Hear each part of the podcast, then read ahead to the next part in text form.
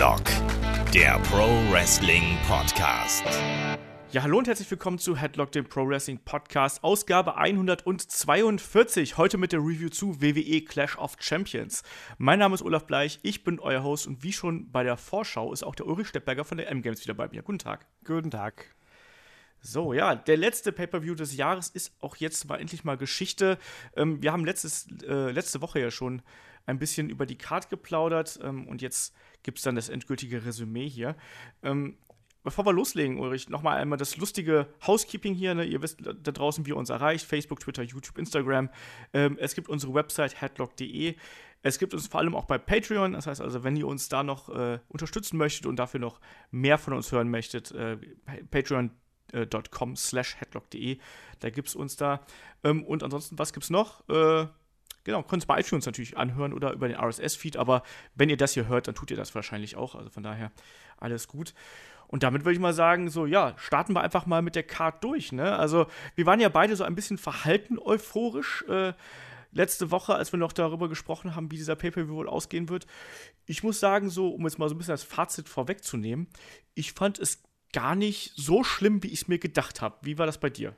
Ja, kann man so sagen. Es war ein bisschen verkehrte Welt. Allerdings die Sachen, wo ich eher gedacht hätte, das wird nichts, die waren überwiegend mit nicht alle, aber überwiegend besser als erwartet. Und da Sachen, wo ich mir ein bisschen mehr erwartet habe, die waren teilweise ganz furchtbar.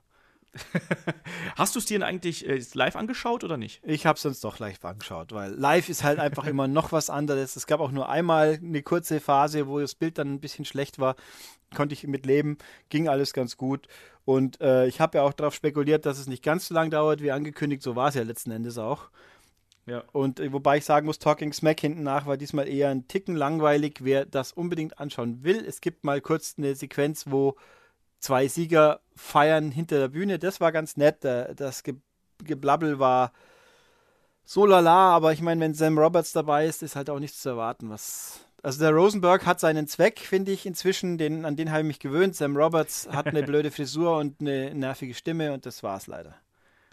Tja, also ich, mir, ich muss sagen, ich habe mir Talkie Smack gar nicht angeschaut. Ich war gestern ja wieder unterwegs irgendwie bei den Kollegen von WXW ähm, da haben wir was getaped, was dann demnächst auf WXW Now erscheinen wird. Äh, was das genau ist, äh, erfahrt ihr dann irgendwie später bei den Kollegen. Ähm, und deswegen bin ich gestern Abend erst irgendwie um 6 Uhr nach Hause gekommen und muss auch leider sagen, dass ich danach auch so durch war, dass ich so die Hälfte der Card geschaut habe und ich glaube, ich bin dann bei den Bludgeon Brothers gegen Brezenko bin ich dann tatsächlich eingeschlafen und bin dann irgendwann äh, aufgewacht, als dann irgendwie die nächste Show automatisch gestartet ist oder so. Und dann habe ich mir auch gedacht, so komm, äh, es hat heute nicht sollen sein, du bist einfach platt, weil ich war auch dann gestern sehr früh unterwegs und das Schlimmste war ja, ich bin dann morgens früh um 7 Uhr aus dem Haus gegangen, weil wir um 8 Uhr angefangen haben. Ich gehe morgens früh aus dem Haus und es liegt Schnee. Und ich wohne in Köln. In Köln liegt kein Schnee. Hm. Und in Köln äh, wird Schnee anders verwendet. Ja, eben. Ja, das, das ist, das ist richtig. Ähm, nein, und da, das war halt auch von der Fahrt her super kacke einfach so. Uh, Im Dunkeln durch den Schnee fahren, das ist man als Kölner nicht gewohnt und dann ist man am Abend direkt durch. Naja. Ähm, ja, dann lass uns einfach mal die Card äh, von äh, unten nach oben durchgehen, wie man so schön sagt. Ähm, wir starten natürlich wie immer mit der Kickoff-Show. Da gab es äh, das von uns so heiß ersehnte Match zwischen Mojo Rawley und Zack Ryder, also die Hype Bros, gegeneinander, wie die Mega Powers damals, Hulk Hogan und Randy Savage. Ähm, wie gefällt dir der neue Mojo? Äh, er hat einen gewissen, also er hat jetzt zumindest irgendwie ein bisschen mehr außer rumschreien und gehypt sein. Also sein, sein ich bin jetzt ein, ein ernsterer, äh, frustrierterer, ein Dark Mojo sozusagen. Ich finde das, er hat jetzt zumindest ein bisschen Potenzial. Also ich fand das Match auch ordentlich. Es war halt, ich meine, es war einfach da, man muss es nicht gesehen haben, aber wenn man es gesehen hat, muss man nicht traurig sein, dass man es gesehen hat. Das ist schon mal für, für diese Paarung, glaube ich, ein großes Lob. Ja, ich, ich habe mir halt gedacht, also mir war der Entrance halt ein bisschen zu energetisch, um es mal so zu sagen. Also ich fand, ich finde, dass er ähm, diesen ernsten Blick, den bringt er echt gut rüber. Das hat er ja auch nach dem Turn gegen Zack Ryder, das finde ich, das hat er auch gut gemacht da. Also dieses Starren und äh, fast so ein bisschen psychomäßige, was er da an den Tag legt, das hat mir gut gefallen. Zugleich fand ich dann aber, dass der Entrance mir da nicht ernst genug gewesen ist. Da war noch zu viel Hype drin, meiner Meinung nach. Ich finde, da hätte er ein bisschen ähm, zwar motiviert sein können, aber halt nicht so eben so komplett drüber irgendwie, dass er da quasi aus der Sprinterposition Ja, zum Ring rennt, fand ich ein bisschen albern. Eher so Football-mäßig, klar. Das, Ja. das war doof, ja. Dieses, diese, diesen Huddle, nicht Huddle, halt vorm Down quasi sich niederkauen und dann los springen Genau. ein Offensive Lineman so ungefähr. Äh, ja, das, das hm, nicht so. Aber Äh, ansonsten, Aber ansonsten war, also das Match war ordentlich, war wirklich gut, war auch ein bisschen, bisschen heftiger, wie man es, also heftiger, bisschen rüder, wie man es vielleicht gedacht hätte. Und der, es hat der gewonnen, der gewinnen musste, so ungefähr. Und es hat eigentlich ganz ordentlich funktioniert. Also es gab schon deutlich schlechtere Kickoff-Show-Matches. ja, ich muss auch sagen, dass das wahrscheinlich mein liebstes Mojo Rawley-Match ist. Wobei ich natürlich auch sagen muss, dass mir vorher kein anderes Mojo Rawley-Match eingefallen wäre, was ich mag. Also, das war okay. Das, das konnte man sich angucken, ähm, trotz Mojo Rawley und allem drum und dran. Das war schon in Ordnung so. ich fand auch Wobei- diese. Ja. Nee, du zuerst. Ich fand auch diese Finishing-Sequenz ganz geil, wo er dann äh, Zack Ryder quasi da mit dem Elbow, mit dem Vorarm ausgenockt hat. Das fand ich ganz gut als Finisher, weil das auch so den endgültigen Bruch quasi mit dem alten Charakter und mit den Hype Bros irgendwie da so ein bisschen unterstrichen hat. Das fand ich so als Knockout-Punch zum Ende fand ich das, äh, fand ich das gut. Das hat mir gefallen. Ja, ich finde ich finde es einfach auch irgendwo, ich weiß nicht, ob ich es erschreckend oder gut finden soll, dass die, die Story rund um Zack Ryder und Mojo Rawley so relativ langfristig und sinnvoll strukturiert und nachvollziehbar ist. Ich meine, das, ich meine, das war natürlich aus der Tatsache, das war ja so nicht geplant offensichtlich. Hätte sich der Ryder bei dem Contender-Match nicht verletzt, dann wäre es alles ganz anders weitergelaufen, erstmal zumindest. Und dann kommt seine Rückkehr und dann verliert der die Matches und Mojo wird immer frustrierter. Es, es ist quasi äh, schlüssig inszeniert und erzählt ein bisschen. Was, was Ja. für zwei so Charakter aus der dritten Reihe, sage ich jetzt einfach mal, äh, ein bisschen deprimierend ist, wenn man schaut, wie viele große Namen gerade auch bei SmackDown und natürlich auch bei Raw rumeiern und haben keine definierte Position. Dann hat man einen, ich, ich sag mal, einen Ty Dillinger, der leider äh, völlig am- wo ist der eigentlich? Den hat man überhaupt, den sieht man gar nicht mehr. Der, der ist doch sicher populärer und relevanter, sollte man meinen, wie diese zwei Menschen. Oder dann hat man eine, lassen wir es gleich ganz oben, eine Asuka, die bei Raw irgendwie auch nicht so niemand weiß, was man mit ihr anfangen soll. Oder die ganze Frauendivision von SmackDown. Aber, aber Ryder und Rawley, die haben sie gut, äh, gut verpackt, storytechnisch. Also das ist ein bisschen, Ja. bisschen, wenn denn, wenn es bei so kleinen, sage ich schon, so gut funktioniert, wäre doch schön, wenn es bei den großen besser wäre noch. Aber tja, Vielleicht ist da auch einfach me weniger mehr, weißt du? Da hat man vielleicht gedacht, man hat wenig Zeit dafür, um das aufzubauen, machen was einfach, dafür aber effektiv, weißt du? Und bei den anderen da denkt man da vielleicht einfach zu kompliziert. Also gerade, glaube ich, bei einer Aska, da hat man, glaube ich, auch einfach Angst, die in irgendwelche Wunder wie wirklich exponierte Rolle, ich meine, sie ist ja in der prominenten Rolle so, aber man weiß halt noch nicht so genau, wie man die handeln muss, ne? Und ich glaube, da macht man dann, geht man prinzipiell eher vorsichtig vor, als dass man da äh, zu viel ähm, übereilt oder sonst irgendwas, weil man da natürlich auch dann mehr kaputt machen kann, als bei einer Fehde zwischen Mojo Rawley als, und Zack Ryder, weißt du? äh, wobei natürlich bei Raw gerade das Problem hast, dass da gerade zwei große Storylines laufen bei den Frauen, die sich nicht vereinbaren lassen. Zu Recht. Du hast, Ja, du hast die Absolution und du hast Asuka und die existieren nebeneinander und dürfen nicht agieren so richtig miteinander, weil sie beide noch nicht, also Absolution funktioniert ja recht gut eigentlich im Gegensatz zu anderen Sachen, sag ich jetzt mal.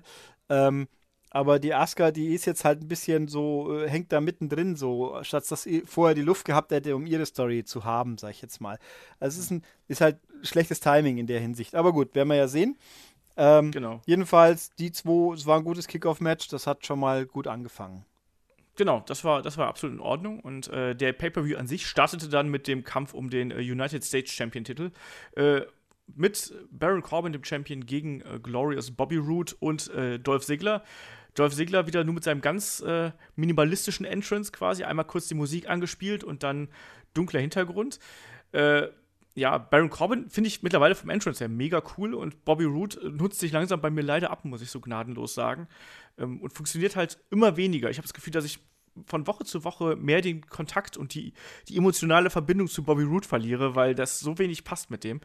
Ähm, ja, wir haben ein Triple Threat Match gehabt um den US-Title.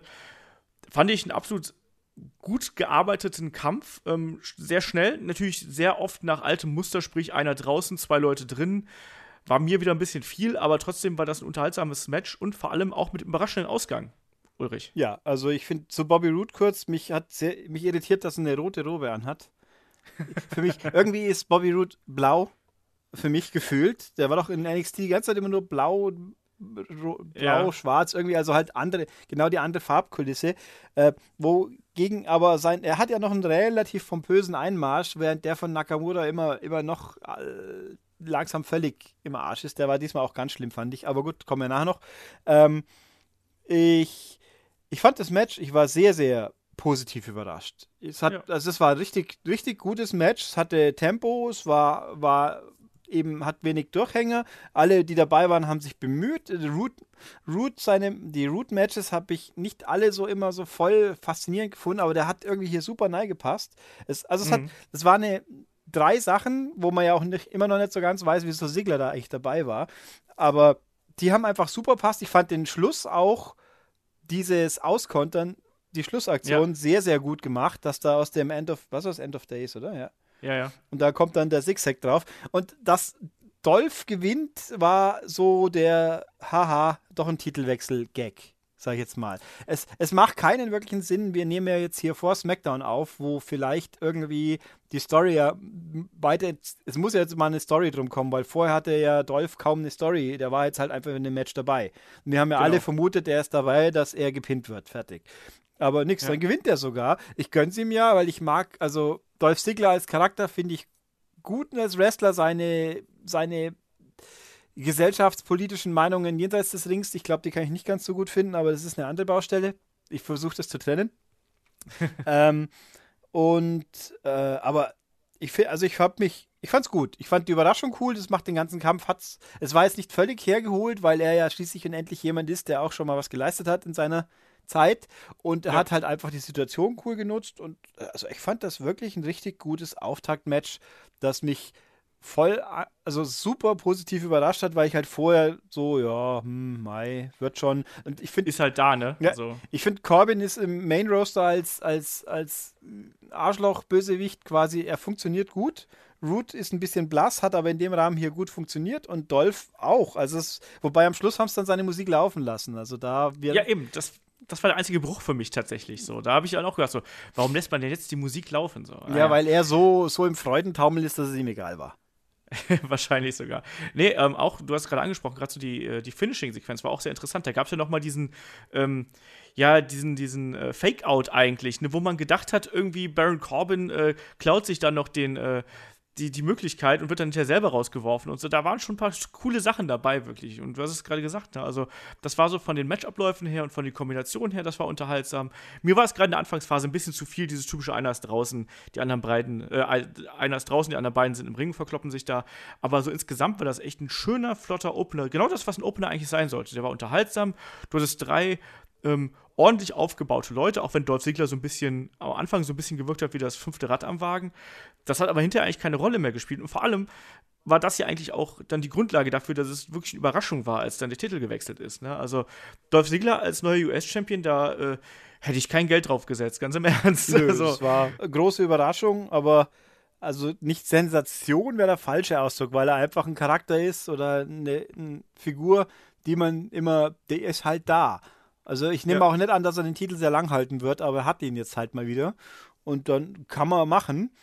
Äh, ja, also das war echt gut. Ich habe auch, äh, ich weiß nicht mehr, ob es in dem, haben sie da die Ringsprecher schon vorgestellt im ersten Match? Es war ja ganz fieser Diss von, von Corey Graves gegen Calvin Knie. Dem hat er Äh, nicht ich- zum 11. Geburtstag gratuliert. das, ist gemein. Äh, Kommentar, das schmeiße ich hier gleich mal rein, wenn ich eh schon gerade hier abgerätscht. Also, äh, Byron Sexton gehört abgeschafft. Er war furchtbar. Also der war diesmal, ich meine, der ist ja sonst immer schon belanglos und banal und so, der Punching Back für die, für die anderen, aber der Genau. war diesmal richtig, richtig furchtbar mit seiner furchtbar selbstgerechten, äh, obrigkeitshörigen Art und ah, alle sind böse und äh, es sind, äh, also ich meine, ein Booker T ist ja auch lästig, aber der stottert wenigstens irgendwie äh, so, den kann man wegignorieren, weil er so seltsame Sachen faselt. Aber Byron Sexton, der war diesmal, ich fand den diesmal unangenehm nervig. ich, ich muss sagen, ich blende die inzwischen sehr viel aus. Also ich höre Corey Graves noch so ein bisschen, aber den restlichen amerikanischen Kommentar, die blende ich tatsächlich aus. Also ich kann mich jetzt, ich glaube dir das, äh, dass das so gewesen ist, aber ich achte da gar nicht mehr so drauf inzwischen. Ja, also weil das meistens so belanglos ist. Man kann es, ja, es war eben so diese aufgesetzte, oh Gott, wie schlimm diese Menschen, also gerade bei Owens und Zane, dann dieses, dieses, ja, ja, gut, das stimmt, ja. dieses Oberlehrerhafte, diese ganz furchtbaren, bösen Menschen, die so uns, sich gegen uns gestellt haben und, äh, äh, naja, gut, aber müssen wir halt hinnehmen, bis wir mal wieder irgendjemand feuern. Ich meine, der Otanga hat ja auch wieder in, in die Pre-Show gedurft, diesmal erstaunlicherweise. Das stimmt, ja. Aber hat äh, da, den hab, ich habe keine Ahnung, was der überhaupt gesagt hat diesmal. Also die Pre-Show war irgendwie an mir so vorbeigewitscht, war inhaltlich jenseits des Matches, dass ich echt gar nichts mehr weiß. Aber auch okay. Ja, also, ja, aber das ist bei mir bei den Pre-Shows immer so, deswegen schaue ich da, mir da meistens auch echt nur die Matches an. Weil alles andere habe ich ja schon mal gesehen und ich muss jetzt nicht da noch mehr gehypt werden. Das klappt ja eh meistens nicht in den Runden. Ja. Ähm, lass uns mal dann zum nächsten Match springen. Das war nämlich äh, sehr unterhaltsam. Das war der Kampf um die WWE SmackDown Tag Team Championship, ähm, das Four-Way-Match zwischen äh, den Champion den Usos, äh, The New Day, Shelton Benjamin, Chad Gable und Rusev und Aiden English. Und ich muss sagen, ich habe mir, glaube ich, mittlerweile die 12th äh, Day of Rusev Promo am Anfang von Aiden English, glaube ich, inzwischen schon fünfmal angeschaut, weil ich sie so absurd lustig finde. Und wie fucking over ist bitteschön Rusev Day. Wie großartig ist das denn? Ich finde das so gut. Ich habe mich da so kaputt gelacht. Es ist faszinierend, ähm, ja. Einfach diese, äh, es wirkt so wie, wir haben hier die eine Hälfte von dem Tech-Team, wo der andere gegangen ist. Was machen wir mit ihm? Oh, er kann singen. Und wir haben hier Rusev, mit dem wir noch nie so richtig wussten, wie wir ihn vernünftig in Szene setzen können. Ach, packen wir sie mal zusammen und irgendwie funktioniert das. Das ist unfassbar unterhaltsam. Und ich finde auch Aiden English in der Rolle, wie er das betont hat und wie die beiden auch miteinander interagieren und Rusev, der da wie ein Honigkuchenpferd steht und grinst und sich einen ablacht, während Aiden English die Sachen da singt. Das ist einfach geil. Entschuldigung, das ist, das ist glaube ich, so typischer Wrestling-Fan-Humor, glaube ich. Ich glaube, da, da tanzt jeder Wrestling-Fan irgendwie Kasachok, wenn er das sieht. Ähm, das ist einfach total lustig. Ja, und da geht einem halt das Herz auf und es wirkt halt auch nicht gestellt. Ich glaube, das ist auch noch was dazu kommt. Es wirkt so ein bisschen improvisiert und dadurch eben besonders. Ja, und, und Rusev wirkt so, als ob sie ihm einfach riesen Gaudi macht, was, er, was man ja. die letzte Zeit eher selten mal so, ist ja klar, weil der arme Mann hat ja irgendwie die Arschkarte gezogen permanent. Und jetzt, diesmal, jetzt hat er mal was und dann wirkt es einfach. War cool. Ja.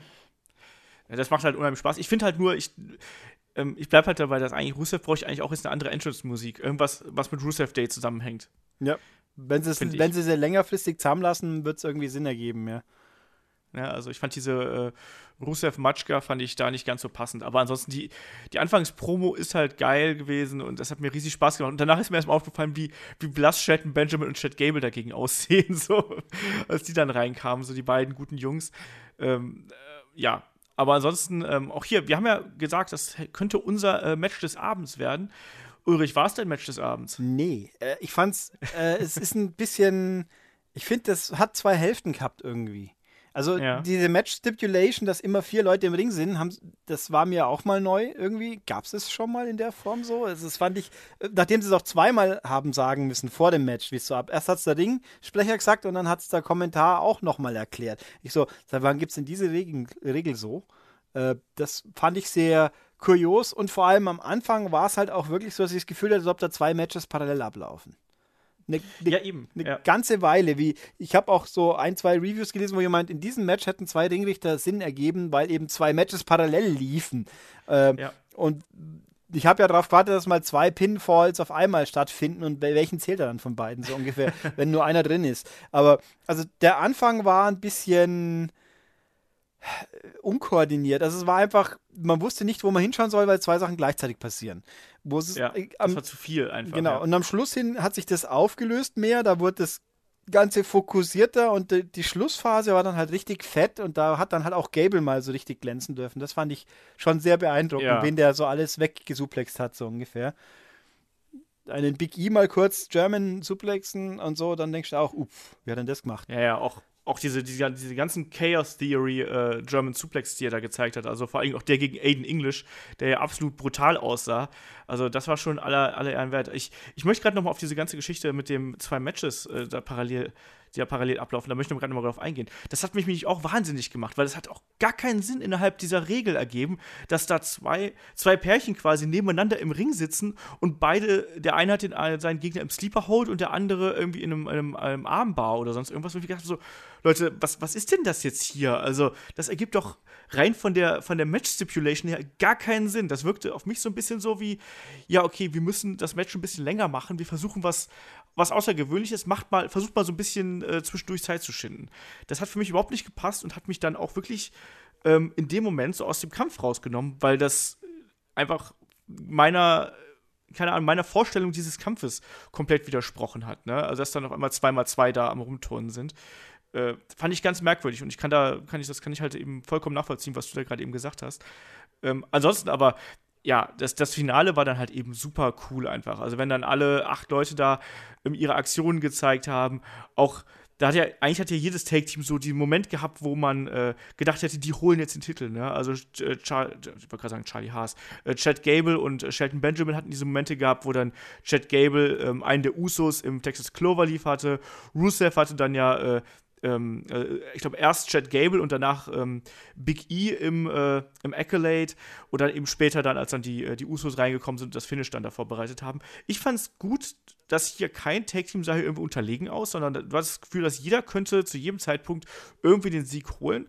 Ähm, alle hatten irgendwie ihre, ihre großartigen Momente äh, und das war in der zweiten Hälfte des Kampfes, nach diesem ganzen 2x2-Kram, äh, war das echt ein extrem unterhaltsamer Kampf und der hat mir richtig Spaß gemacht. Also, auch, ich bin mir nicht ganz sicher, also, was mein, was mein Match des Abends ist, aber äh, ich, das hat mich jetzt hier zumindest unterhalten und der, dieser Kampf hätte aber auch für mich noch besser funktioniert, wenn es halt nicht diese komische äh, Phase da äh, zwischendurch gegeben hätte. Also, ja, also wenn der Anfang nicht so konfus gewesen wäre. Also dann der Schluss macht alles wieder gut, aber der Einstieg, ja.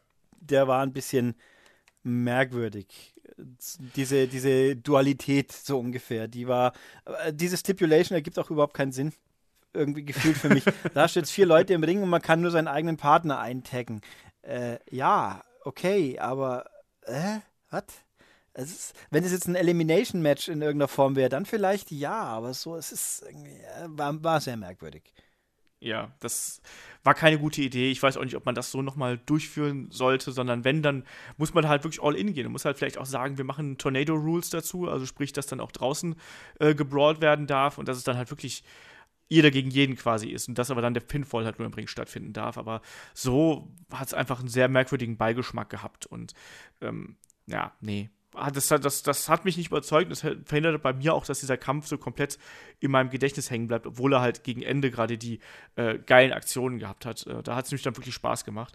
Aber so insgesamt war es halt so ein bisschen, ja, ähm, eine komische Anfangsphase, nennen wir es mal so, aber trotzdem dann äh, gegen Ende sehr, sehr unterhaltsam, sodass man das auch durchaus äh, sich angucken kann. Also es hat auf jeden Fall Spaß gemacht. Ja. Äh, am Ende haben dann natürlich die Usos gewonnen, haben ihren Titel verteidigt und äh, wir werden mal sehen, wie das weitergeht. Ich hoffe, dass WWE dann doch noch irgendwann den Trigger zieht und, den, und Rusev und äh, Aiden English den Titel gibt. Da hätte ich mich jetzt auch drüber gefreut, allein zu hören, was Aiden English dann darüber singt. Ja, also das es würde Sinn machen, weil äh, ja, ich meine, wer über kurz oder lang mal ein Titelmatch kriegt und wie das dann ablaufen soll, kann man sich ja auch denken, aber ähm, vielleicht nicht unbedingt so schnell, wenn's, wenn sich vermeiden ja. ließe. Schauen wir mal. ja, nächster Kampf des Abends ist das äh, Lumberjack-Match äh, zwischen äh, Champion Charlotte Flair und Natalia, um natürlich um die Women's äh, Championship. Ja, ich fand es erstmal merkwürdig, dass die ganzen Lumberjacks ihre eigenen Entrances gehabt haben, oder? Wobei ja der Naomi-Entrance, das war ja der erste, der war richtig lang und die anderen waren ja teilweise dann ein bisschen kürzer, schneller, flotter. Und der Riot ja. Squad, haben die eigentlich alle einen eigenen Entrance? Nee. Haben ich glaube, bis jetzt sind die auch immer nur zusammen reingekommen. Ha, hat eigentlich Absolution, haben die einen eigenen Entrance oder hat, ist da auch Page quasi die. Da, auch der da ist Page, glaube ich, die führende. Ja, ja. Da, ich meine, da macht es ja auch Sinn und alles, äh, aber haben, die Frage ist, haben die anderen zwei überhaupt einen? Und hier habe ich mir das jetzt auch gedacht, weil gut, der Riot Squad, äh, ja, also gut, ich finde ein Lumberjack-Match, wo wie viel sieben Frauen waren es außen im Ring.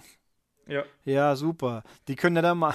Und dann stehen sie auch so rum, dass dann mal alle vier Seiten ab. Also Lumberjacks, da braucht man ein paar mehr, damit es überhaupt irgendwas ergibt. Also das.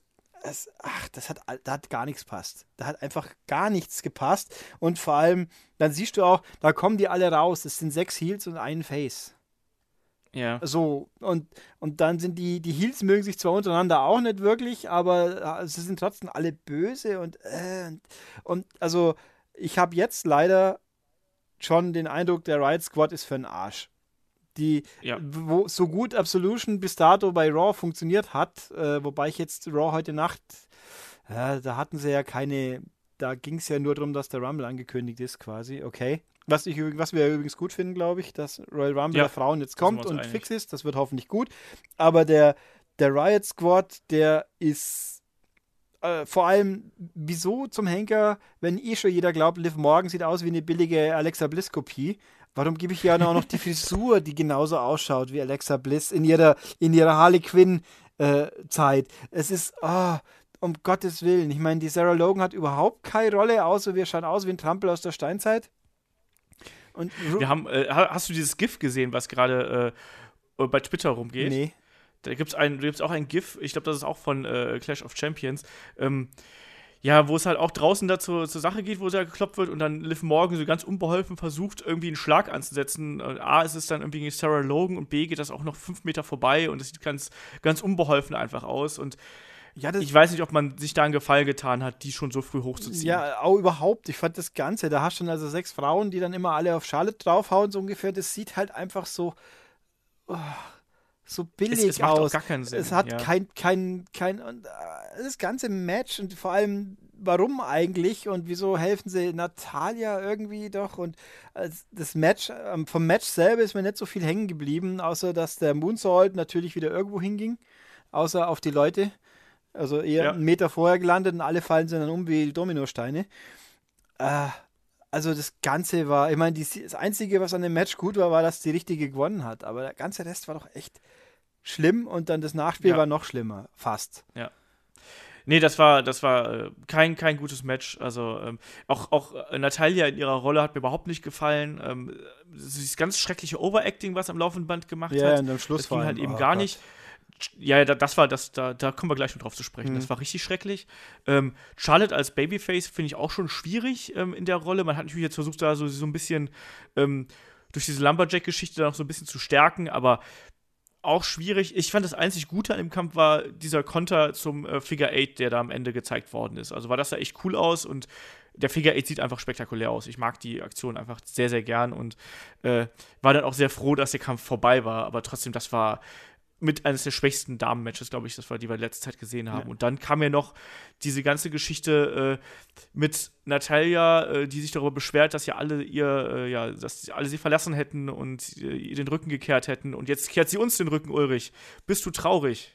Mm, ja, dass es so traurig ist, einfach alles. Äh, weil es einfach keinen Sinn ergibt. Sie ist jetzt schon seit Wochen, sie ist ja schon lang Heal, äh, sie hat keine Freunde. Sie, sie, keiner mochte sie. Das war jetzt schon wochenlang so. Selbst die Heels mögen sie ja nicht eigentlich. Ähm, ja. Und jetzt, jetzt äh, sagt sie, und ich, ich, ihr habt mich jetzt abgewiesen, ich weise euch jetzt auch alle ab und so. Äh, und in der Smackdown-Vorschau heute steht so, ja, wie geht's jetzt mit Nettie wohl weiter? Und ich denke, äh, keine Ahnung, es interessiert doch auch niemand. Und dann, dass sie halt, äh, ich mag sie ja eigentlich, aber sie kann halt fake weinen, kann sie schon gar nicht. Boah, das, das, das, war so schlimm. Das war so Das war schlimmer als bei jedem Laientheater, oder? Und dann auch noch wiederholt, damit, weil sie nicht endlich abblenden, damit man damit es hinter sich hat. Ähm, aber auch nochmal kurz vorher, ich fand auch Naomi ist die einzige andere verbliebene Gute quasi, hat aber drei Viertel vom Match auf ihrer Ringseite ausgeharrt und nichts getan, obwohl Charlotte dauernd auf die Fresse kriegt. War, später kam sie dann mal und hat ihr geholfen, quasi als, als positive Lumberjack-Unterstützung, aber auch da so, so sinnfrei. Ich meine, das ist, da stimmt das Verhältnis doch vorne und hinten nicht. Du hast zwei Faces und äh? Sieben Heels. Ich Grad. fand auch die Schnute, die, die äh, Naomi ge gezogen hat, als die Riot Squad reingezogen, ja. reingekommen ist, fand ich auch sehr witzig. Weißt du, wo man dann so ganz äh, ganz dicht auf ihr Gesicht gezoomt hat, so nach dem Motto, jetzt guck mal bitte böse. Ja. Ne? Und dann hat sie halt die Schnute gezogen. So. Also, also ich weiß auch nicht genau, wer da die Schauspielcoaches sind oder sonst irgendwas. Also da muss man eigentlich auch bei WWE mehr erwarten. Und Natalia gegen Ende war halt, das war nicht logisch, das war ganz schrecklich von der, von der Darstellung her und ach, grauenhaft. Ja, also grauenhaft. das hat vorne und hinten nicht funktioniert und das ist, ach, mal gucken, was jetzt heute Nacht rauskommt, wie, in welche Richtung das weitergehen soll, aber es ergibt ja eigentlich also eigentlich müssten die ja heute Abend sich auf den Rumble konzentrieren, jetzt wo die Frauen alle wissen, dass sie in den Rumble gehen. Aber äh, es macht gar keinen Sinn. Also die, die Frauendivision bei SmackDown, die ist bitter gerade. Ja, also seit dem Trade, seit dem Superstar Shake-Up ist ja eigentlich ist nur bergab gegangen, weil die, die guten Aspekte, also Alexa Bliss haben sie, äh gut, Charlotte sitzt, tut mir irgendwo leid, weil die sitzt da mittendrin und hat nichts zu tun, nichts Vernünftiges, äh, ja. weil alles außenrum so doof ist. Und äh, Alexa Bliss ist die große, große Göttin bei Raw dafür. Also das ist schon bitter. Also, äh, ach, ja, ja, das ist alles nicht, nicht wirklich gut. Das hat auf jeden Fall hat der Superstar Shake auf SmackDown äh, da massiv geschadet. Das haben wir auch schon diverse Male ja gesagt. Und äh, das ist das war jetzt echt nochmal das Armutszeugnis, wirklich, was, was da abgeliefert worden ist. Das war nicht, nicht schön. Ja, und der äh, Riot, äh, und der Riot hm? Squad hm? ist halt einfach so der billige Abklatsch von Absolution. Und bei Absolution hat man ja in der die sind alle drei, was wir übrigens, wir haben ja in der Vorschau kurz auch, äh, die haben ja einen Zusammenhang storytechnisch über Tough Enough, wenn man es wenn ja. so herleiten wollte. Und ich finde halt einfach, eine Mandy Rose sieht halt auch aus wie eine Frau, die also erstmal sieht sie gut aus, da muss man nicht rumtun. Äh, die einfach das Dreifache von der Liv Morgan ist in allem. Und äh, eine Sonja Deville kann man jetzt drüber streiten, aber ich finde immer noch, dass die interessanter ist wie eine Sarah Logan. In der Form, wie ich Sarah Logan bisher ja. wahrnehmen durfte. Aber gut. Naja, was, was ich jetzt übrigens hier, nächstes Match auch, ich fand komisch, dass sie das Match an dieser Stelle positioniert haben. Ja, das ist ein bisschen merkwürdig, ne? Also so, äh, als wollte man quasi die, die nicht als Puffer verwenden. Dabei wäre es eigentlich das ideale Puffermatch. Genau, gewesen, das wäre ne? das Puffermatch gewesen zwischen den letzten zwei Matches, wo ich gesagt hätte, hier muss ein, hier sollte ein Puffer sein, weil es einfach sinnvoll wäre. Aber nö, haben sie hier schnell verfeuert. Genau. Und das ist letztlich auch so geworden, äh, wie du es gesagt hast und ich es befürchtet habe. Ähm, und beziehungsweise ich habe ja gehofft, dass es anders würde, dass sie wenigstens so fünf, sechs Minuten kriegen, aber nein. Äh, es war ein Zwei-Minuten-Run hier. Also das Match, was wir jetzt natürlich reden, sind äh, die Bludgeon Brothers, Roan und Harper gegen die Fashion Police, äh, Tyler Breeze und äh, Fandango. Ja, ich habe gehofft, dass das ein bisschen kompetitiv wird, aber abgesehen von ein bisschen Weggerenne, ich glaube, einem, äh, einem Ensuigiri und äh, zwei, drei Schlägen von der Fashion Police war da nicht viel. Die Bludgeon Brothers dominieren weiter und haben dann die Fashion Police zerstört. Damit ist, glaube ich, dieser Fall abgeschlossen. Ja, es ist. Ja. Es, hm. also ich verstehe halt auch nicht, da macht man ein halbes Jahr lang rum mit der Fashion Police. Dieses To-Be-Gedöns geht ja wirklich schon ewig rum. Also wenn man jetzt davon ausgehen würde, das wäre geplant gewesen, dass To-Be die Bludgeon Brothers sein sollen am Schluss. Äh, was mache ich ein halbes Jahr? Und das ist der Payoff. Äh, ja. Vor allem, was, was machen die Bludgeon Brothers eigentlich? Also da kann man ja auch jetzt äh, in der SmackDown Live waren die Usos, die da immer ganz ordentlich von sich geben können. Also die sind ganz nett zum Anhören, wenn man versteht, was du sagst, weil die doch ein bisschen äh, slangig sind. Äh, dann, dann wurden sie auch gefragt, was ihre Strategie ist gegen die Bludgeon Brothers, wenn, weil das ja so quasi die Kollisionskurs der Titelträger Bludgeon Brothers, muss ja so. Und er sagt, ihre Strategie ist, denen so lange wie möglich aus dem Weg zu gehen und sonst dann, und das Beste zu hoffen. So ungefähr. Das klingt nachvollziehbar, aber äh, mir fehlt hier irgendein, die Bludgeon Brothers haben bei SmackDown kein Gegengewicht. In der Tech-Szene mhm. überhaupt nicht und auch so nicht. Bei Raw könnten ein paar Leute zusammenwürfeln, die, die in ihrer gleichen Gewichtsklasse sind, sage ich jetzt mal. Äh, plus, ich finde, die Bludgeon Brothers, die geben mir gar nichts. Die geben mir. Okay. Ich fand es sehr lustig. Einmal im Kommentar hat jemand aus Versehen dem Harper einen Vornamen gegeben. Das geht natürlich gar nicht, weil Harper und Rowan haben keine Vornamen. Nein. Genau, die sind wie Cher. Genau. Äh, außer andersrum. Aber äh, sie haben also keine Vornamen mehr. Irgendwie hat er gesagt, Luke Harper. Und ich immer, der kriegt jetzt sicher eins auf die Fresse, wenn er nachher hinter den Vorhang geht. Die haben, die geben mir nichts. Ich meine, so wenig ich Bray Wyatt heute noch sehen kann, aber der hat wenigstens dem Ganzen irgendeinen, wenn auch sehr konfusen Rahmen gegeben. Und hier hast du halt zwei seltsame Typen, die, die jetzt halt wieder farblich und outfit-technisch aufeinander abgestimmt sind und halt Monster sind irgendwo. Aber genau. Äh, und dann immer den gleichen Spruch äh, nach dem Match offenbar durchziehen, so, blah, hier wird Bludgeon Brothers und blah, und Bludgeon Brothers Smash so ungefähr. ähm, aber halt ohne irgendeine Ausstrahlung. Äh, die Schafsmaske vom Harper finde ich eh furchtbar, die ist so doof. Die finde ich ziemlich geil, muss ja, ich ganz ehrlich sagen. Ich kann sie nicht mehr sehen. Ich finde auch den Entrance von den beiden ziemlich cool. Ich mag die Musik von denen irgendwie. Ja, also die geben mir halt einfach nichts und ich kann nicht sehen, wie man aus denen äh, ein besseres Match rausziehen soll in der Rolle, in der sie jetzt rein äh, inszeniert sind. Mhm. Weil in dem Moment, wo es ein Match ist, wo sie nicht irgendjemand vernichten, dann fragst du dich, was sind denn das für Monster? Die können ja nichts so ungefähr. Also ein bisschen ja, schwierig. Das ist auch das habe ich mir nämlich auch bei dem Kampf gedacht. Also ich habe auch, ähm, weil da waren ja auch durchaus so ein, zwei Hope-Spots für die Fashion Police dabei, wo ich mir habe so, oh, äh, geraten die äh, Bludgeon Brothers jetzt doch mal so ein bisschen ins Taumeln und zeigen die ein bisschen äh, Wirkung quasi. Das ist aber nicht gekommen. Und genau das, was du gerade angesprochen hast, das habe ich mir in dem Moment auch gedacht.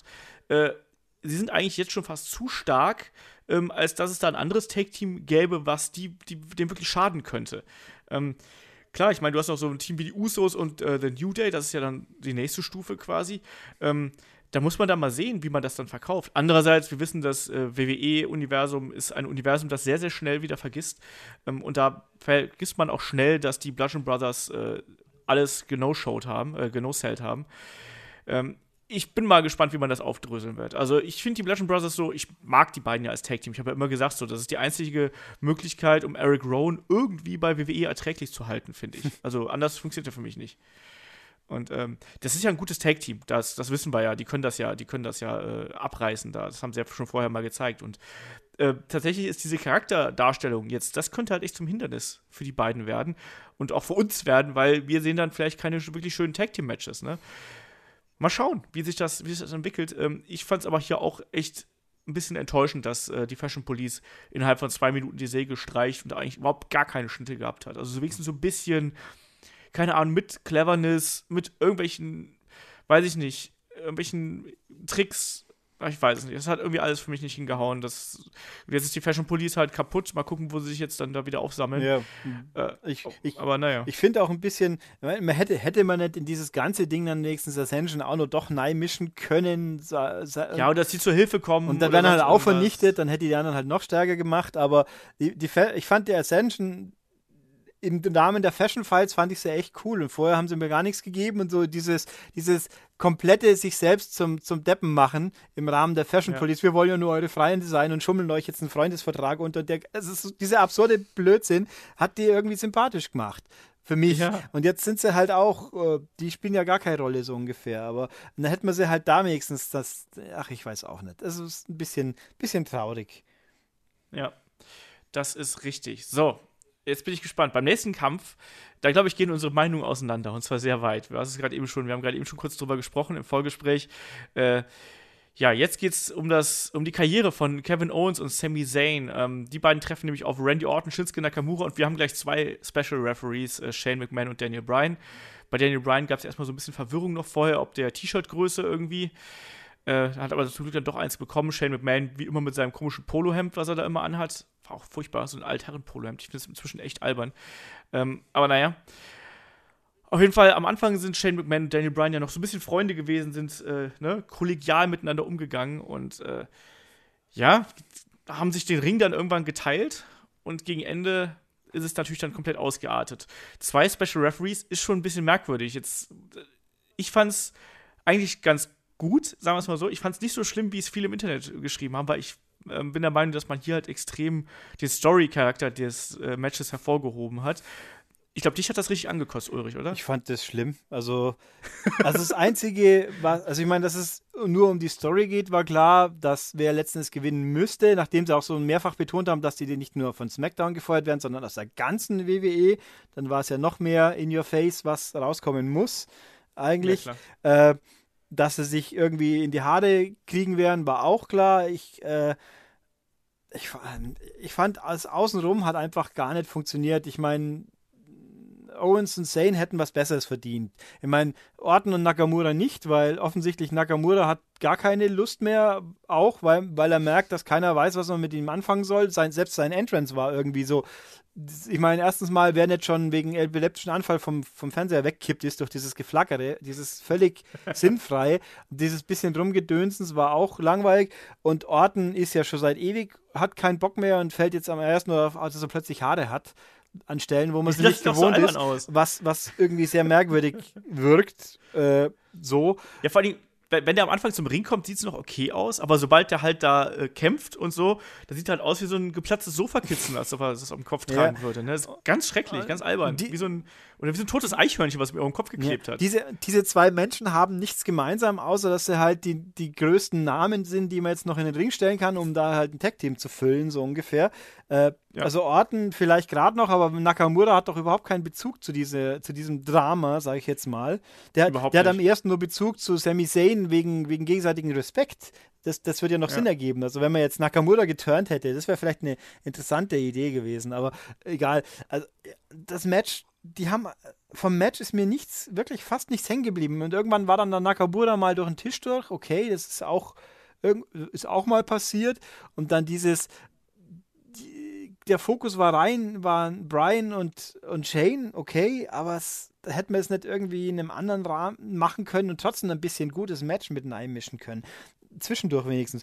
Dann, und dann auch diese ganze, wir teilen den Ring auf und am Schluss äh, dann, dann dieser Nicht-Count war aber in der Seite von Brian, das hat er auch ignoriert. Und der hat nicht einmal protestiert so richtig, der hat nur dumm geschaut.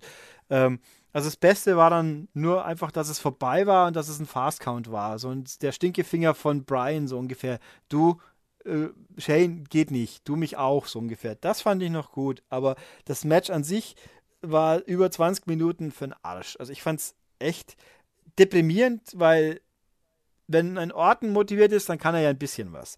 Wenn ein Nakamura motiviert ist, dann kann ich ihn ertragen. Äh, wenn, wenn Zane und Owens motiviert sind, sind sie super. Und, und so war das nichts. Diese vier Leute stehen da im Ring nur dafür da, dass, dass außenrum ein bisschen Theater gespielt wird. Ah, ich fand es schlimm. Also mir hat es gar nicht gefallen. Ich fand okay. das hat auch der Schluss nicht retten können. Der Schluss, der halt, ich meine, der absehbare Schluss, nur wie er ausgeführt wird, aber nee, das hat mir gar nichts gegeben. Ich fand's, ich habe ja die Hoffnung gehabt, dass die Beteiligten was daraus ziehen können, aber es hat halt nicht, nö. Nee, es war einfach schlimm. Nur halt eben, und vor allem, wo es, gut, wir, wir haben ja gesagt haben, wir nehmen es auf, bevor SmackDown ist, wie die Story jetzt weitergeht. Damit steht und fällt das alles.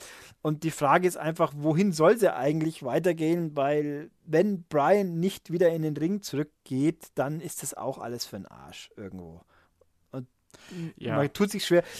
Wobei auch die, der Kern, an dem sich ja dann am Schluss der Zoff entzündet hat, dieses äh, äh, Brian fällt auf Shane und der muss dadurch seinen Pinfall unterbrechen, seinen Count, weil ihn Owens schupft.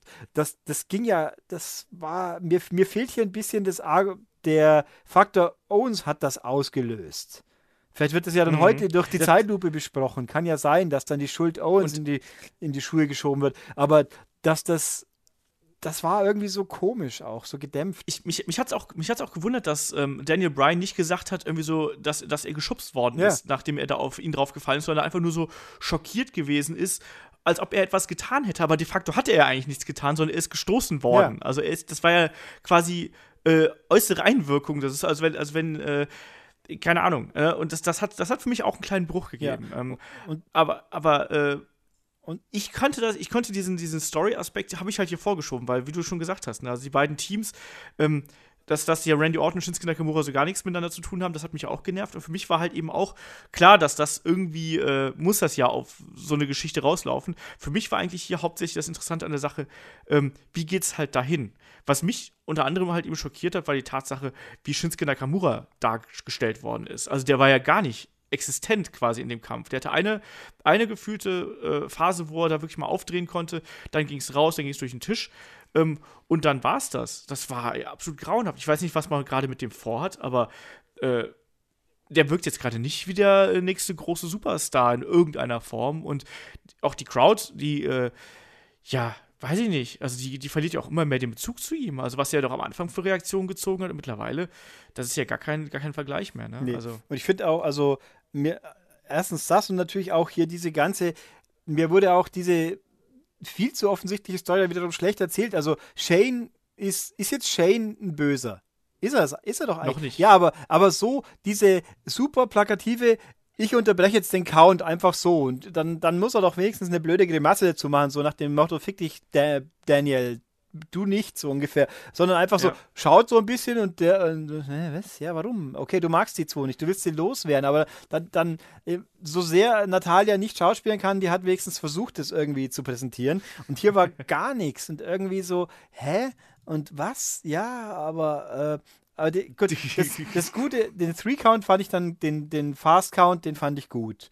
Wo, das, das war ja, gut. Das, das war hinterher dann eine, eine, eine inhaltsreife irgendwie Eskalation äh, gegen Ende. Ne? Ja. Das hat natürlich dann irgendwie einen Sinn ergeben. Ne? Wobei auch hier. Ich, ich, kon, ich konnte halt damit leben, wie es das Match aufgebaut war. Es war jetzt irgendwie, es war jetzt auch kein Match, was mich wunder wie begeistert hat. Aber ich habe vor allem darauf gewartet, gibt es Gewalt gegen Daniel Bryan? Ich habe wirklich gedacht, dass irgendwann äh, Shane McMahon ihm eine reinhaut oder sonst irgendwas. Ja. Und ich habe ähm, die, hab auf diesen nächsten ganz, ganz großen Schritt gewartet, weißt du? Und da, weil das wäre halt der, der Moment für mich gewesen, so, oh, gibt es jetzt das erste Mal eine körperliche Aktion von Daniel Bryan oder gegen Daniel Bryan in irgendeiner Form, weil ich habe ja schon mehrfach gesagt, ich bin ein großer Daniel Bryan-Fan.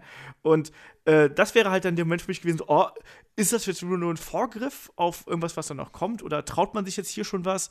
Ist da nicht gekommen? Aber tatsächlich hat das für mich gereicht, um mich emotional in den Kampf reinzuziehen. Mhm. Ich war jetzt da nicht super hyped oder sonst irgendwas, aber ich habe halt gemerkt, so, okay, ich bin irgendwie in dem Kampf drin und ich will wissen, was da am Ende passiert. Und äh, das hat man dann auch dann, meiner Meinung nach, zumindest ganz ordentlich aufgelöst. Ob man dann dafür ein 20-minütiges Tag-Team-Match braucht mit, äh, ja, mit einer ganz merkwürdigen Stipulation mhm. und dann noch zwei Leuten, die nicht zusammenpassen, sag ich, und, ich mal Und auch gar keine Lust hatten, scheinbar so wirklich. ja. Das ist, äh, wir haben ja, ich habe gerade bevor wir aufgenommen sind, gelesen, dass Randy Orton jetzt dann quasi die nächsten drei Monate wieder wenig bis gar nicht äh, im Ring steht, sondern halt eine Pause nehmen, eine kreative Erholungspause. Und ich glaube, wir können uns auch gut von ihm erholen. Das ist prima so. Ähm, mir hat auch hinten nachgefehlt ein bisschen, dass innerhalb des Pay-Per-Views oder Talking Smack das noch ein bisschen aufgearbeitet wird, weil ja SmackDown schließlich erst zwei Tage später ist.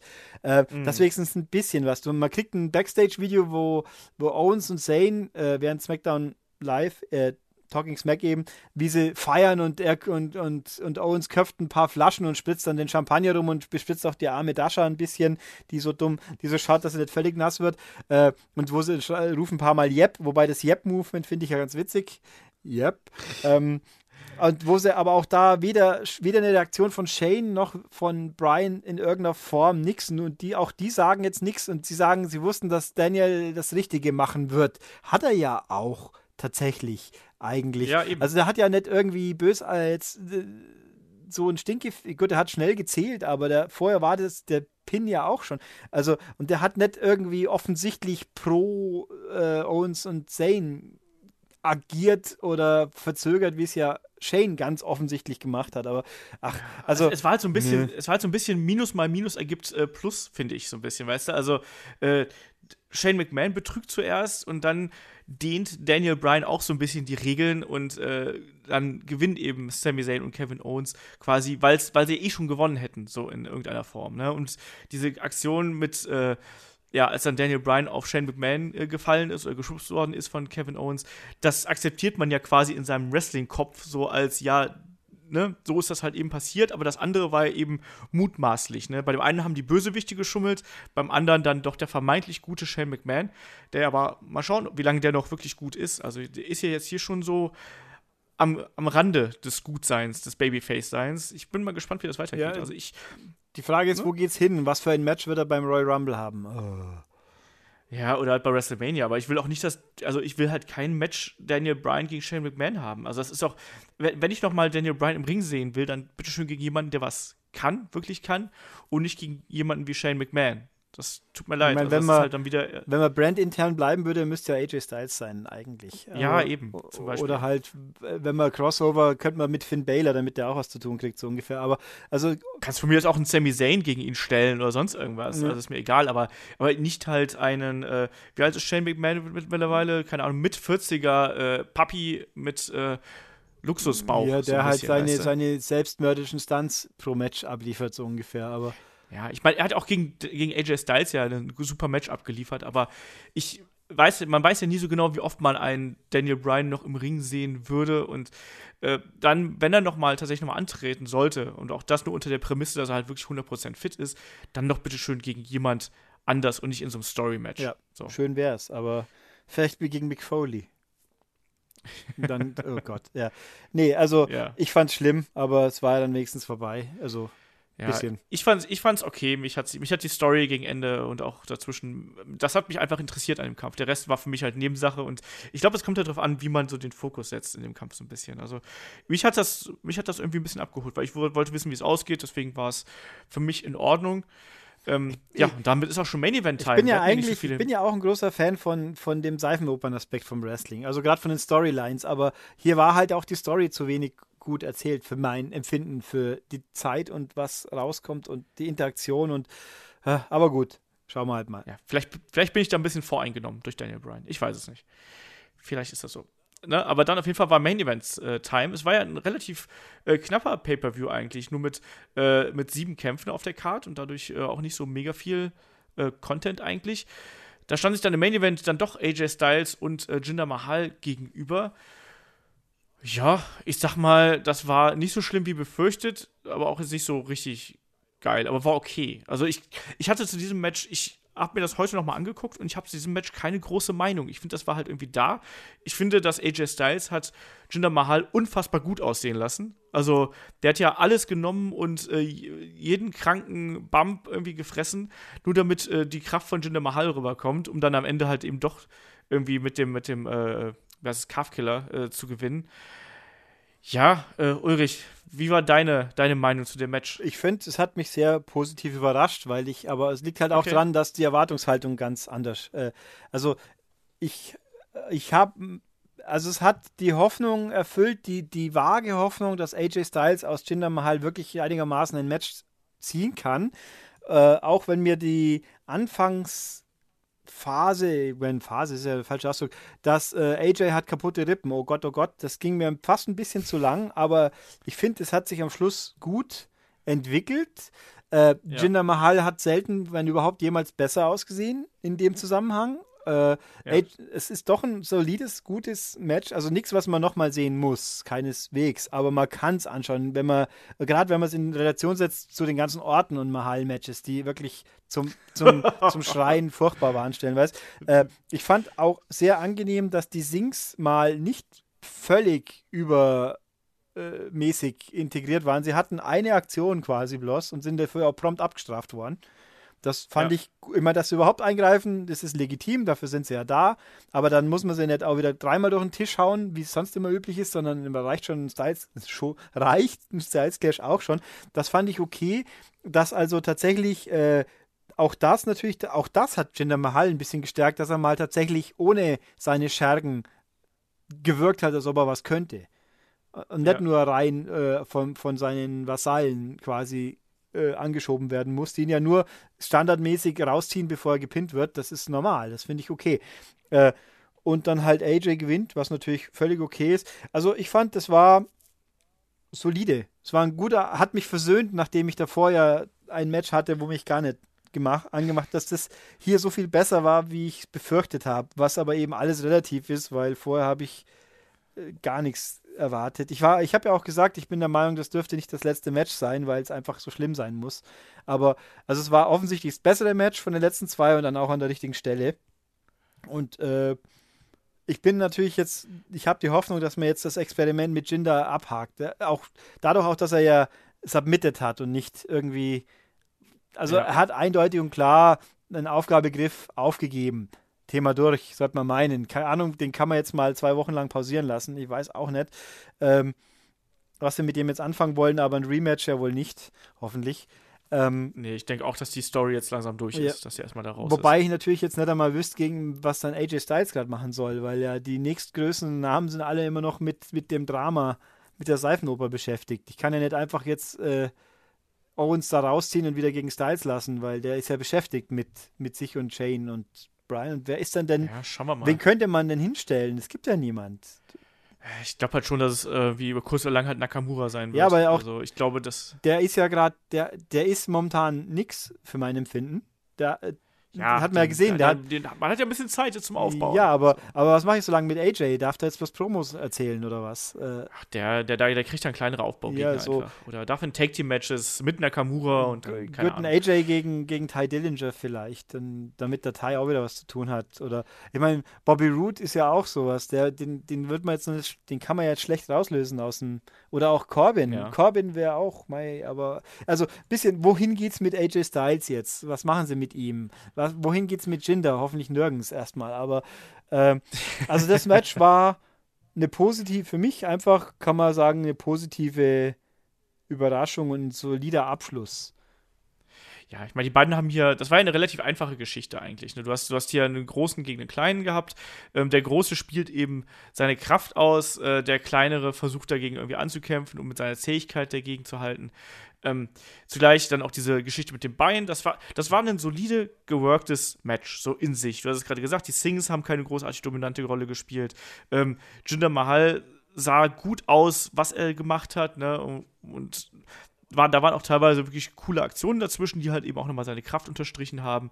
Äh, das hat schon so funktioniert. Also da, da sage ich gar nichts. Also das, das, hat, das war für mich ordentlich. Es war jetzt halt trotzdem, wie du schon gesagt hast, jetzt kein Match, an das man sich jetzt äh, die nächsten 15 Jahre äh, erinnern wird, als das größte Match aller Zeiten. Aber es ist, auch wie du schon gesagt hast, bedeutend besser als das, was wir schon mal von äh, gerade einem Jinder Mahal gesehen haben. Und ich, ich finde, hier hat man wieder mal gesehen, was für ein begnadeter Wrestler AJ Styles ist, weil der wirklich, der hat ja alles gegeben, ne? Also der hat ja wirklich alles aus Jinder Mahal rausgeholt, äh, was nicht nur nagelfest ist und äh, hat verkauft bis zum geht nicht mehr, ähm, jeden, jede schlimme Aktion irgendwie genommen, egal wie krank sie aussah. Das war okay, sage ich jetzt einfach mal. Ich, ich, ich, persönlich, also ich jetzt rein von meinem Storyline-Empfinden und von meinem Empfinden von den letzten zwei Kämpfen, ich habe mir gedacht, nach dem Ende ähm, vom Tag Team Match habe ich mir gedacht, Mensch, das wäre doch eigentlich ganz cool gewesen, wenn äh, Sami Zayn und Kevin Owens hier als letzter, als letztes ein Pay-per-View im Jahr 2017 verlassen quasi. Das hätte ich schön gefunden. Ich weiß nicht genau wieso, weil natürlich ähm, war das Match nicht so mega geil. Aber äh, trotzdem hätte das so für mich vom Aufbau her ganz gut funktioniert. Aber. Ja, habe ich ja gesagt. So ich war ja der Meinung, dass sie das Tag-Team an den Schluss setzen müssen, weil es einfach ja, wichtigere Bedeutung hat. Auch quasi. Ja, Aber jetzt hast du ja gesagt, du hättest gerne andersrum. Nee, jetzt, jetzt war es okay, weil es das bessere Match am Schluss war. Das ja, meine ich. Eben. Also von der, von der Positionierung her hätte ich das trotzdem nicht an. Ich hätte das Tag-Team an den Schluss gesetzt, aber dann wäre die Enttäuschung umso größer gewesen für mich. Also so ja, war es letzten genau, Endes ja. jetzt für mich so der Ablauf schon gut, dass nach dem furchtbaren äh, Storyline-Match das so ätzend war, noch was kam, was mich dann doch noch äh, versöhnlich gestimmt hat. Und weil es halt eben die Erwartungen übertroffen hat. Ja, äh, kann, ich, kann ich irgendwie nachvollziehen, ja. Also, ich hätte es trotzdem andersrum schöner gefunden. Aber das ist halt dann wirklich Geschmackssache, ne? Aber ähm, ich glaube, wir haben insgesamt einen, einen Pay-Per-View gesehen, der auf jeden Fall noch Spielraum nach, nach oben offen lässt, aber nicht, längst nicht so schlimm gewesen ist, wie wir beide das in der Vorschau gerade irgendwie da äh, ausgebreitet haben. Also ich glaube, wir haben da wirklich eine Katastrophe erwartet. Ich finde, man ist über einen Großteil der Zeit trotzdem ganz gut unterhalten worden. Also der hat schon Spaß gemacht. Ähm, er war halt auch einigermaßen kurz. Sie haben halt nicht auf Teufel komm genau. raus die drei Stunden vollstopfen müssen, weil wenn es halt eine Viertelstunde kürzer ist, dann ist es halt eine Viertelstunde kürzer. Das war auch auf jeden Fall keine falsche Entscheidung. Ja, und klar kann man sich über ein paar Sachen streiten. Also ähm, ich glaube, dass das, der, der, der Tiefpunkt des, äh, des Events war auf jeden Fall das Damen-Championship-Match, was halt überhaupt gar nicht funktioniert hat. Ähm, und natürlich so ein bisschen bitterer Beigeschmack bleibt bei den äh, bei der Fashion Police irgendwie so ein bisschen, dass die so untergegangen sind, aber insgesamt, glaube ich, war das durchaus ordentlicher Event, den man sich anschauen kann, aber nicht anschauen muss, ja. würde ich jetzt mal so sagen. Da war kein Match dabei, ähm, wo ich jetzt sage, mein Gott, geil, aber vielleicht äh, erinnere ich mich in einem Jahr nochmal an äh, den Rusev Day. Man weiß es nicht. Das könnte sein, ja. Ja, ja ähm, damit würde ich mal sagen, sind wir hier auch an der Stelle durch mit unserer äh, Review zum letzten Event des, äh, des Jahres. Äh, Ulrich, hast du noch irgendwas, hast du noch irgendwas zu sagen zu dem, zu dem Event, zu äh, dem, was da passiert ist? Nicht, nicht so wirklich. Also ich würde sagen, wenn mich jetzt jemand fragt, welches Match ich am besten fand, tatsächlich, ich glaube, ich müsste das US Championship Match nehmen. Weil äh, zum einen natürlich die, Über die Überraschung am Schluss das aufgewertet hat und hier drei Leute im Ring waren, die motiviert waren, die gut zusammengearbeitet haben, die auch was liefern konnten und wo nicht irgendwie äh, die Umstände gegen sie gesprochen haben. Und das nächste wäre dann wie halt beim Tag Team Match, wo einfach die Stipulation am Anfang das Ganze äh, runtergezogen hat oder halt äh, zu kompliziert, zu, zu, zu heterogen gemacht hat, sag ich jetzt mal.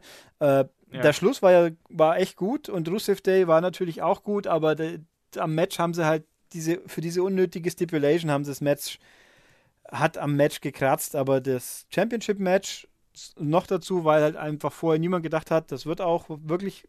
Also, ich glaube, da hat auch niemand erwartet, dass es schlecht wird. Aber dass es dann doch so gut wird, war auch eine Überraschung. Deswegen ist das für mich mein Match dieses Pay-Per-Views gewesen.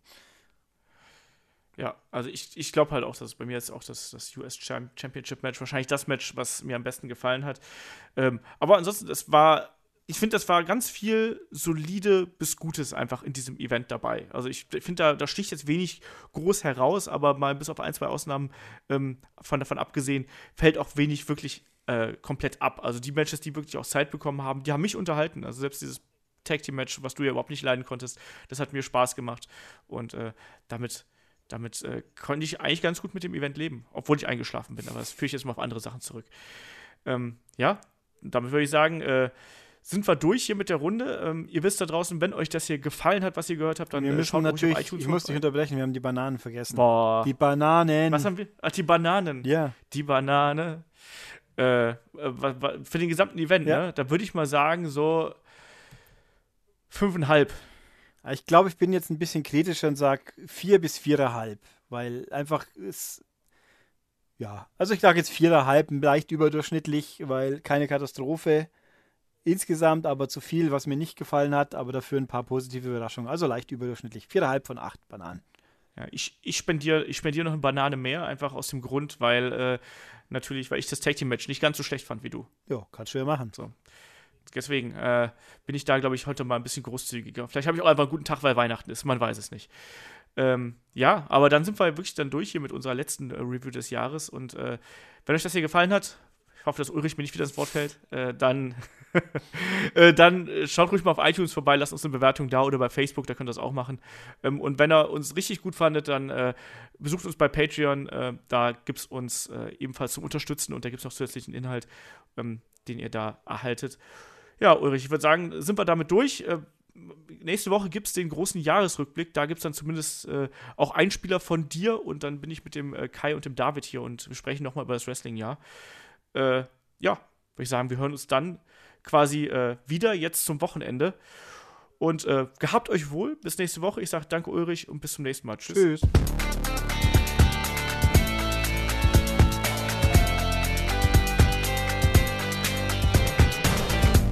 Headlock, der Pro Wrestling Podcast.